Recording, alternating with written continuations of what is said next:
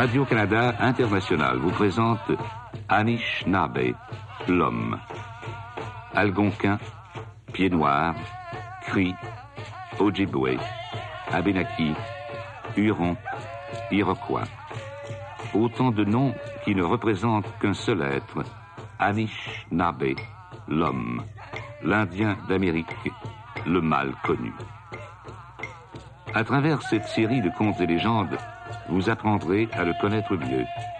Vous vivrez avec lui ses espoirs, sa sensibilité, son amour de la forêt, sa conception de la divinité, sa façon simple et belle d'aimer. Aujourd'hui, KJ Gillibig, ou le déluge et la fille au maïs.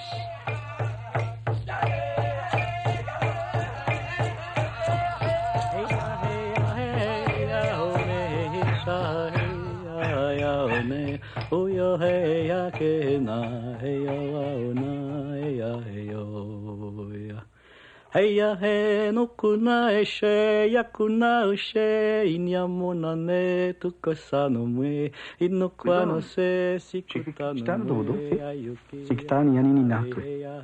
Tobego namuto fikshna doswe. Kidje Manito était le vide, et ce vide était plénitude. Comme la surface miroitante d'un lac apaisé reflète les moindres courants de brise, ainsi le vide reflétait toute manifestation du souffle de Kidje Manito et lui renvoyait sa propre image. Alors, dans la contemplation de cette réflexion, Kidje Manito perçut Aki, monde issu de lui-même, Aki de paix, d'amour et d'harmonie. Et Kidje Manito aperçut sur Aki six guerriers du peuple du tabac en partie de chasse en territoire Anishinaabe. Et Kidje Manito se réjouit en lui-même. Cet Aki, œuvre d'amour, vivait d'amour et d'entente. Les six guerriers du peuple du tabac, selon la tradition, considérés en temps de chasse comme invités des Anishinaabe, se trouvaient aussi sous la protection de Kidje Manito. Nul ne pouvait leur faire de mal, car la tradition issue aussi de Kidje Manito était loi d'amour, de paix et d'harmonie. Les, six guerriers chassaient. Vinrent les chasseurs Anishinaabe. En embuscade, ils se placèrent. Par surprise, ils attaquèrent et tuèrent les six guerriers. Les corps sans vie gisaient sur Adjiski, le sol.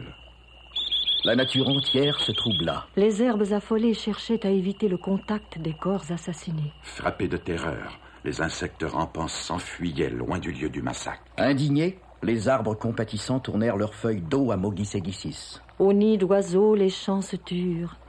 Et des kagas guides malheur se mirent à tournoyer en cris lugubres au-dessus des corps raidis par la mort. Idje Manito songeait à l'harmonie qui avait existé, et en son cœur s'enfla la colère. De lourdes formations de nuages noirs naquirent dans l'immensité des esprits. Tout le territoire Anishinaabe plongeait dans la nuit des temps. Inquiets, les chasseurs issus de la tribu des Anishinaabe s'emparèrent des corps des six guerriers du peuple du tabac et les jetèrent à la rivière. Les eaux frémirent de répulsion. Alors la colère de Kidje Manito éclata.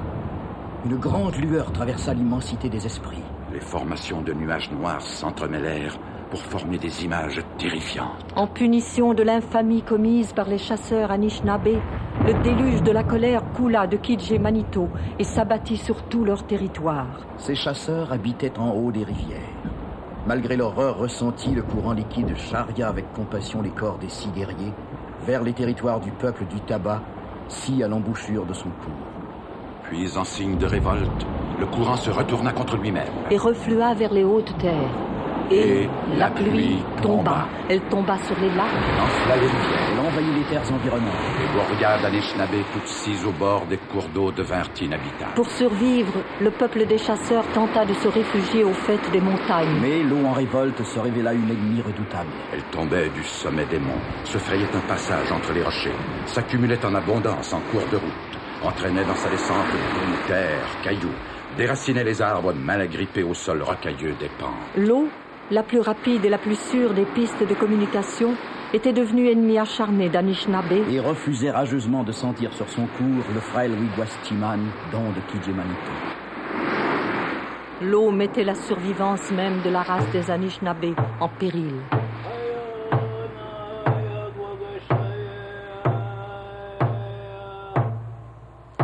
La crainte, telle une inondation, submergea le cœur de la race. Et l'esprit de la race se tourna vers Kidje Manito, source de ce déluge. Et l'esprit et le cœur et le corps de la race se firent supplication.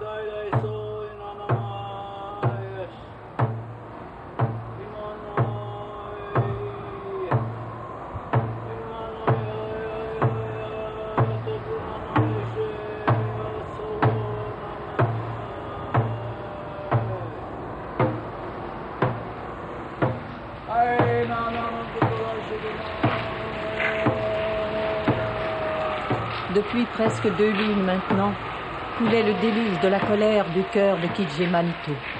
Durant ces heures de contemplation, un vieux sage eut une vision. Tous les Anishinaabe réunis écoutèrent avec le plus grand respect ce Mashkikinabe, renommé pour la profondeur de son esprit et la justesse de ses jugements.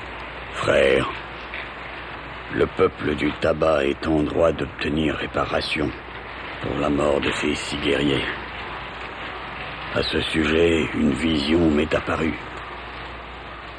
La survivance même de notre race en dépend. Kidje Manito, le Créateur, parle par ma bouche. Le vieux Mashkekinabe se tut. Il demeurait assis, jambes croisées. Une paix profonde et un silence solennel émanaient de son corps impassible. Soudain, ses traits s'altérèrent. La peau de son visage s'assombrit et se rida comme une écorce ciselée d'innombrables sillons. Ses bras devinrent branches squelettiques démesurément longues, comme étirées par l'attraction de deux pôles contraires, tendues l'une vers le levant, l'autre vers le couchant. Puis la poussée d'un grand souffle de colère sembla briser l'attraction contraire. Les bras devenus branches battirent l'air en tournoiement de feuilles mortes. Un bon Mashkekinabe fut debout. Ses pieds furent assis, martelant le sol en un rythme rageur accéléré. Il paraissait avoir atteint au moins le double de sa grandeur. Son torse nu ressemblait maintenant au tronc rugueux du chêne. Sous les veines saillantes et enchevêtrées comme les rayures de l'écorce, semblait couler la sève et non plus le sang. Il fut l'arbre du malheur. Il, fut l'arbre de fin d'automne. Il fut l'arbre de la lune des morts. Il fut l'arbre de la non-survivance d'une race. Et ce chêne fantomatique trembla. Il trembla tout entier de ses racines profondes enfouies au cœur d'Adjiski, sa mère, jusqu'à sa tête échevelée, élancée vers l'immensité des esprits. Des cheveux épars en couronne de flammes autour du visage semblaient s'évader autant d'éclairs, prêts à le consumer. Aux commissures des lèvres revêtues de la teinte blafarde du tan coulait une substance semblable au canon d'écorce de chêne. Toute la colère de Kidje Manito paraissait s'échapper de ses yeux immenses, Et luisant comme ceux de la louve, protégeant ses louveteaux. L'arbre du malheur tournoyait dans sa danse macabre. Il sautait, S'enracinait, Se tordait. piétinait. bondissait. Parfois, au passage, les branches bras frappaient avec rage certains des assistants. Chacun des chasseurs assassins fut atteint cruellement par la force vengeresse de Kidje Manito. L'un perdit l'esprit, l'autre la vue, un troisième le pouvoir de se reproduire. Quelques personnes qui ne semblaient pourtant pas avoir participé ni de près ni de loin au massacre des six guerriers du peuple du tabac furent cependant coups. Toute l'assistance demeurait pétrifiée sous l'emprise d'une terreur magique. Des cris et des sons effrayants sortaient de la bouche de Mashkekinabe, caverne profonde remplie d'écho. Puis des mots et des phrases se précipitèrent hors de lui en bons sauvages portés par une voix, au timbre parfois bas et rauque, parfois aigu et sifflant. L'esprit de l'esprit voit un peuple en pleurs de la perte de ses fils. L'esprit de l'esprit pleure la perte des fils impairs.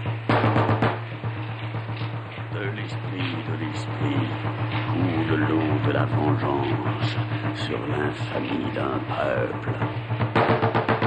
L'esprit de l'esprit voit le soleil luire sur des champs de tabac et la pluie tomber sur des forêts entières.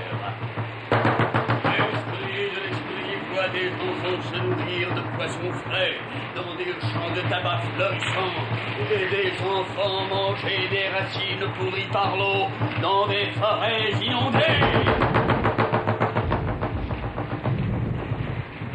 L'esprit de l'esprit voit des vieux fumés, bien assis près d'un feu, durant tout un biban, et des vieux morts de froid sur d'immenses étendues d'eau gelée, les épées par le gibier. L'esprit de l'esprit voit des femmes pleines, au lait riche et fortifiant, manger dans des cabanes de grandes citrouilles remplies de soleil, et des femmes amaigries aux mamelles sèches, dans des wigwams sans nourriture, contempler des enfants morts. Voit des guerriers se chauffer au soleil et des chasseurs perdre la vie sur des collines entourées d'eau. L'esprit de l'esprit voit une femme en marche sur les eaux vers de grands champs de tabac ensoleillés. L'esprit de l'esprit voit une femme s'avancer vers un chef assis au centre d'une bourgade faite de longues cabanes et offrir un présent magnifique. L'esprit de l'esprit voit la pluie cesser et l'eau se retirer des territoires inondés. Le Maskutunabe se tut. Il semblait complètement épuisé. Peu à peu, il reprit sa taille normale et son visage ancien. Toute colère, toute rage avait cessé de se manifester au travers de son corps. Son souffle haletant s'apaisa lentement. Il reprit sa posture contemplative, se replongea dans l'au-delà de lui-même. Dégagés de l'empire de la terreur, les Anishinaabe se regardaient en silence. Le chef prit la parole. Vous avez tous été témoins, frères. Il nous faut donc découvrir au sein de la tribu une femme libre capable d'offrir un présent d'une valeur extraordinaire. Seul un tel don semble pouvoir apaiser la rage et la tristesse du peuple du tabac. Et alors seulement cessera la pluie et s'apaisera la colère de Kidje Manito.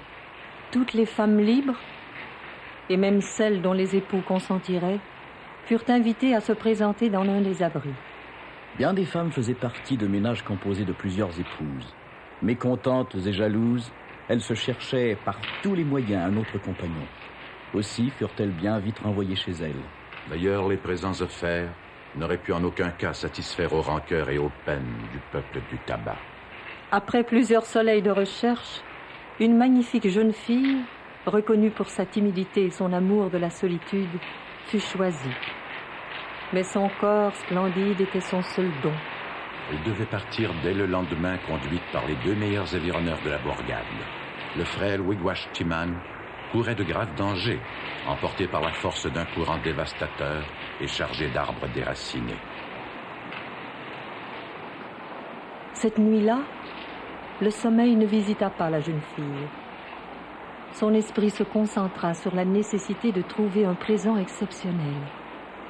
Sans une telle offrande, les gens du peuple du tabac la rejetteraient, nul doute possible. Comment une femme seule pourrait-elle compenser la perte de six guerriers?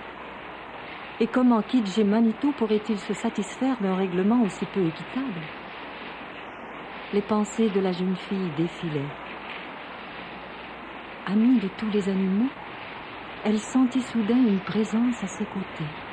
Guinébig, le serpent d'eau tout noir et de la taille d'un Anishinaabe, monta droit sur sa queue et se présenta aux yeux de la jeune fille. Moi, Guinée Big, peut conduire au peuple du tabac plus vite et plus sûrement que les avironneurs avec le Wigwas Chiman. Partons à l'instant. Sans hésiter, la jeune fille se coula au corps de Guinea Big. Enlacés comme des amoureux en lutte, ils sautèrent dans la rivière gonflée et le courant les emporta. De cours d'eau en cours d'eau, ils descendirent vers le territoire du peuple du tabac. Peu avant l'arrivée, Guinea Big s'arrêta sur une berge à l'orée d'un grand champ. Mogisegisis perçait de ses rayons un nuage de vapeur en flottaison dans l'immensité des esprits, juste au-dessus de ce champ. Plus loin, il inondait de sa chaleur bienfaisante de vastes plantations de tabac, de citrouilles et de fèves. Dans le champ abordé par Guinea Big poussait une herbe à longues feuilles vertes. Entre les feuilles, des épis garnis de petits fruits couleur de soleil, de sang ou de ciel en pluie s'enrobaient et sortaient de longs fils jaunes et doux, prisonniers d'un étui de feuilles d'un vert tendre. Ramasse, belle jeune fille venue du territoire de l'eau. Ramasse un grand agoko binagan de ces épis. Tu les offriras en guise de présent au chef du peuple du tabac. Ainsi s'éteindront sa colère et sa tristesse. Afin de rendre le présent acceptable, Guinea Big expliqua à la jeune fille comment lui faire porter fruit. Il lui indiqua ensuite le sentier à suivre pour atteindre la bourgade du chef du peuple du tabac. Il se dressa alors droit sur sa queue, regarda une dernière fois la belle du territoire de l'eau et se laissa glisser dans la rivière. Au moment précis de sa disparition sous la surface liquide, le champ de maïs se baigna de soleil. Le nuage de vapeur s'évanouit et le champ se résorba en lui-même, emportant les plants d'herbe à longues feuilles. Seuls les épis du grand Agoko Benagan prouvaient son existence passée. Sans hésitation, la jeune fille s'engagea dans le sentier désigné par Guinea Bing. À la nuit tombée, elle aperçut les feux de la bourgade des gens du tabac. Malgré sa crainte, elle s'approcha du feu central. Une soupe de poisson y fumait dans une grande marmite de terre cuite. Un homme était assis. Ses cheveux rasés de chaque côté de la tête laissaient voir son crâne dénudé, sauf pour la partie centrale, terminée à l'arrière par une queue de cheveux magnifique, attachée à l'aide de lanières de peau tressée. La jeune fille se dirigea vers lui. À sa vue, il se leva. Combien grand et bien fait il était. Ruisselant de sueur, son corps laissait apercevoir l'équilibre et le jeu parfait des muscles. Nul doute possible, cet homme était le chef. Maître des gens du tabac, moi, fille du peuple des Anishinaabe, m'offre à toi comme épouse. Mais en gage de ma sincérité, et pour apaiser et peut-être éteindre ta haine envers mon peuple, accepte ces épis. Tu les feras sécher et en arracheras les graines.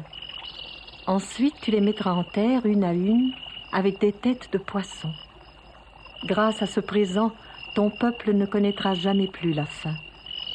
Puisse l'esprit de l'esprit Kidje Manito plonger dans l'oubli l'infamie commise par mon peuple envers le tien.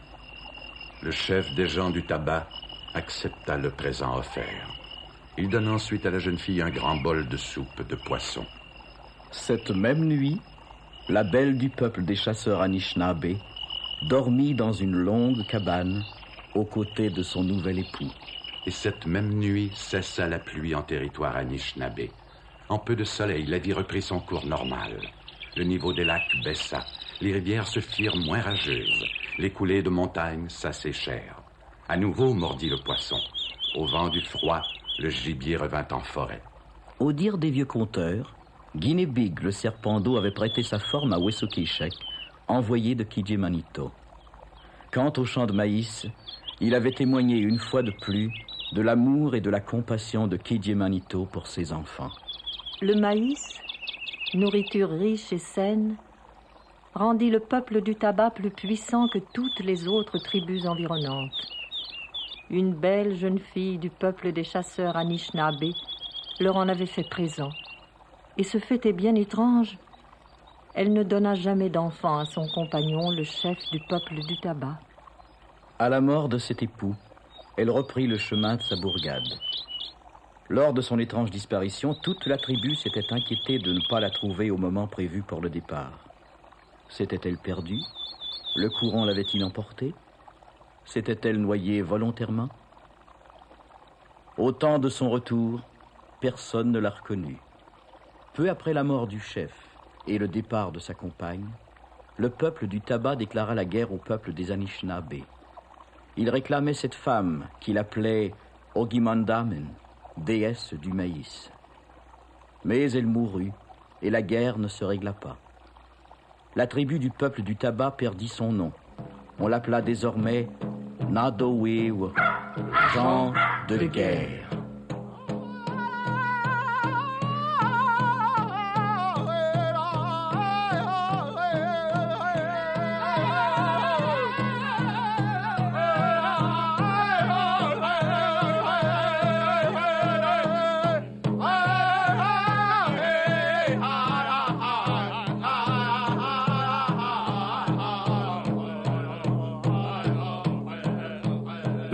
Venez d'entendre Kije Guinebig, ou Le déluge et la fille au maïs, une légende algonquine écrite par Bernard Assiliwi, de la tribu des Cris du groupe algonquin, avec la collaboration de Isabelle Mire.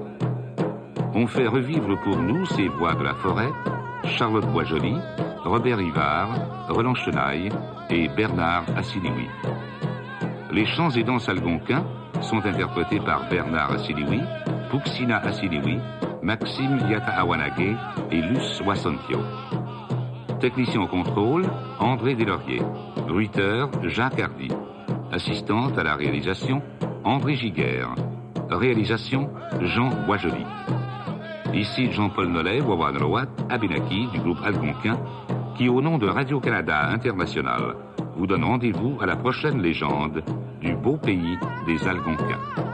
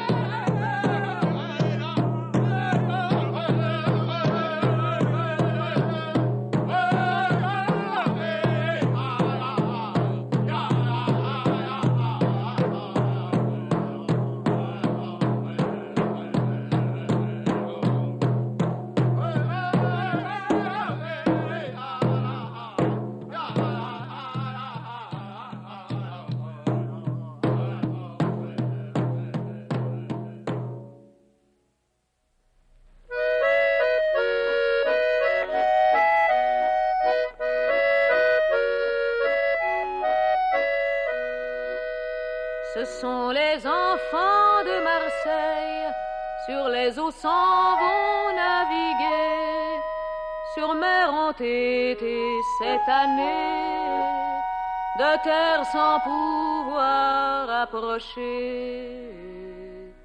Vivrons-nous toujours en tristesse, aurons-nous jamais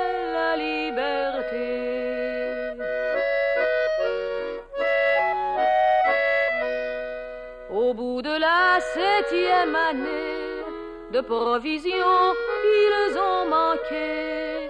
Leurs chiens, leurs chats, il faut qu'ils mangent jusqu'aux courroies de leurs souliers. Vivrons-nous toujours en tristesse?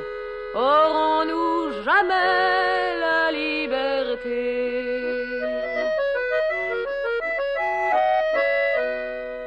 Ils ont tiré la courte paille, savoir lequel serait mangé. Le capitaine a fait les pailles, la plus courte lui est restée. Vivrons-nous toujours en tristesse, aurons-nous jamais la liberté?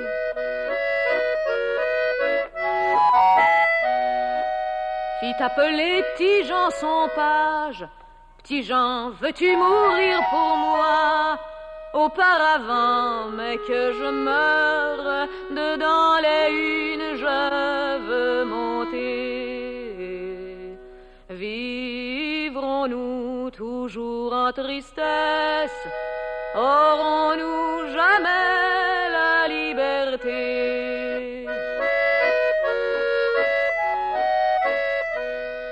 Ne fut pas à demi une, se mit à rire et à chanter.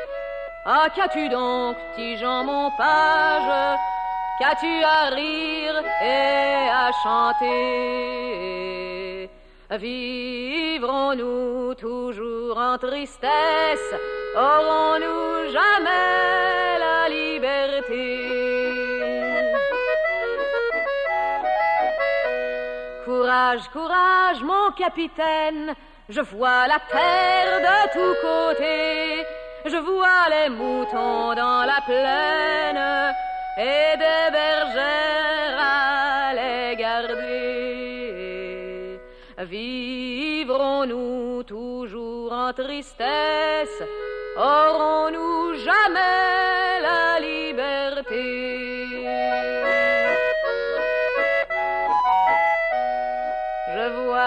jolies demoiselles au bord de l'eau s'y promener. Si jamais je descends à terre, la plus belle je l'épouserai. Vivrons-nous toujours en tristesse? Aurons-nous jamais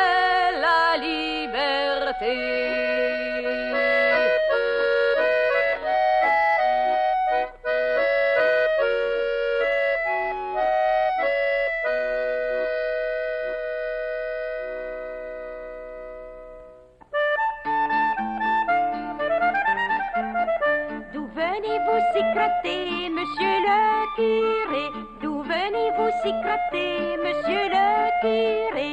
Je m'en reviens du marché, Simono ma Simone. Je m'en reviens du marché, ma petite mignonne. Que m'avez-vous apporté, monsieur le curé? Que m'avez-vous apporté, monsieur le curé Des souliers, c'est pour danser, Simono ma Simone. Des souliers, c'est pour danser, ma petite mignonne. Quand allez-vous me les donner, monsieur le curé? Quand allez-vous me les donner, monsieur le curé? Quand tu sauras travailler, Simono ma Simone. Quand tu sauras travailler, ma petite mignonne. Je voudrais me confesser, monsieur le curé. Je voudrais me confesser, monsieur le curé. Dis-moi ton plus gros péché, Simono ma Simone. Dis-moi ton plus gros péché, ma petite mignonne. C'est celui de vous aimer, monsieur le curé. Celui de vous aimer, monsieur le curé. Alors faut se séparer, Simono ma Simone. Alors faut se séparer, ma petite mignonne. Peut-être que j'en mourrai, monsieur le curé. Peut-être que j'en mourrai, monsieur le curé. Alors je t'enterrerai, Simono ma Simone. Alors je t'enterrerai, ma petite mignonne. Est-ce que vous me pleurerez, monsieur le curé? Est-ce que vous me pleurerez, monsieur le curé? Non, car il faudra chanter, Simono ma Simone. Ici, Radio-Canada.